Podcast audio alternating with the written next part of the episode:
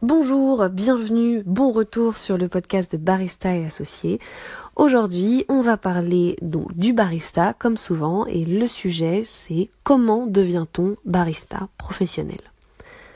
Avant de commencer, n'oubliez pas de suivre la chaîne de Barista et Associés, de commenter, de partager, laisser vos appréciations, euh, vos suggestions, etc., etc. Je compte sur vous. Ça m'encourage, ça m'aide à toujours vous livrer des choses qui vous intéressent. Merci beaucoup. Donc, comment est-ce qu'on devient barista? C'est une question qu'on me pose très régulièrement. Je reçois des mails ou c'est des personnes qui me demandent.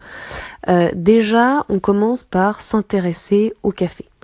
Donc ça veut dire quoi? Ça veut dire qu'on va essayer d'aller chercher un maximum d'informations sur le sujet, soit en allant dans un maximum de coffee shop pour goûter déjà le café, dans un maximum d'endroits où on peut déguster du café pour entraîner son palais, parce que le premier outil d'un barista, c'est son palais. Si on n'a pas l'habitude de goûter, on aura un palais qui sera pas tout à fait opérationnel et ça prend du temps à développer.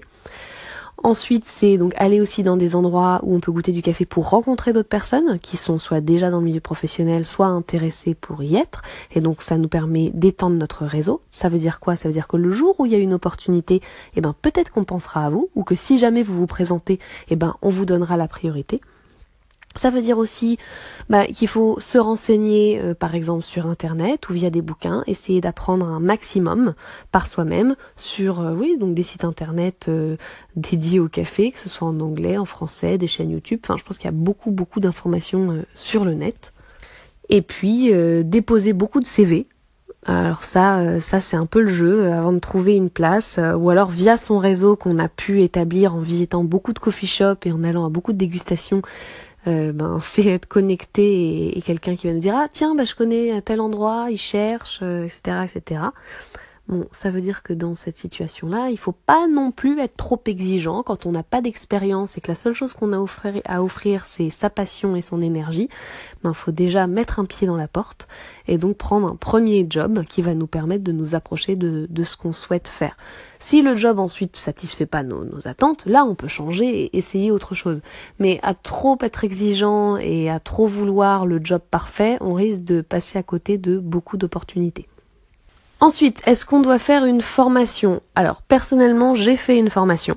Voilà, euh, j'ai fait une formation de deux mois. Euh, je pense qu'elle a mis les bases pour mes exigences par la suite. Ça a été une fondation solide pour euh, pour mon métier de barista. J'ai eu de la chance d'avoir une formation de très très bonne qualité.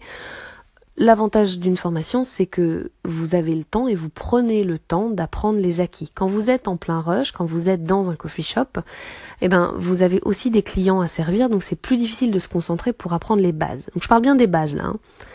Euh, et de, les, de pratiquer ces bases-là.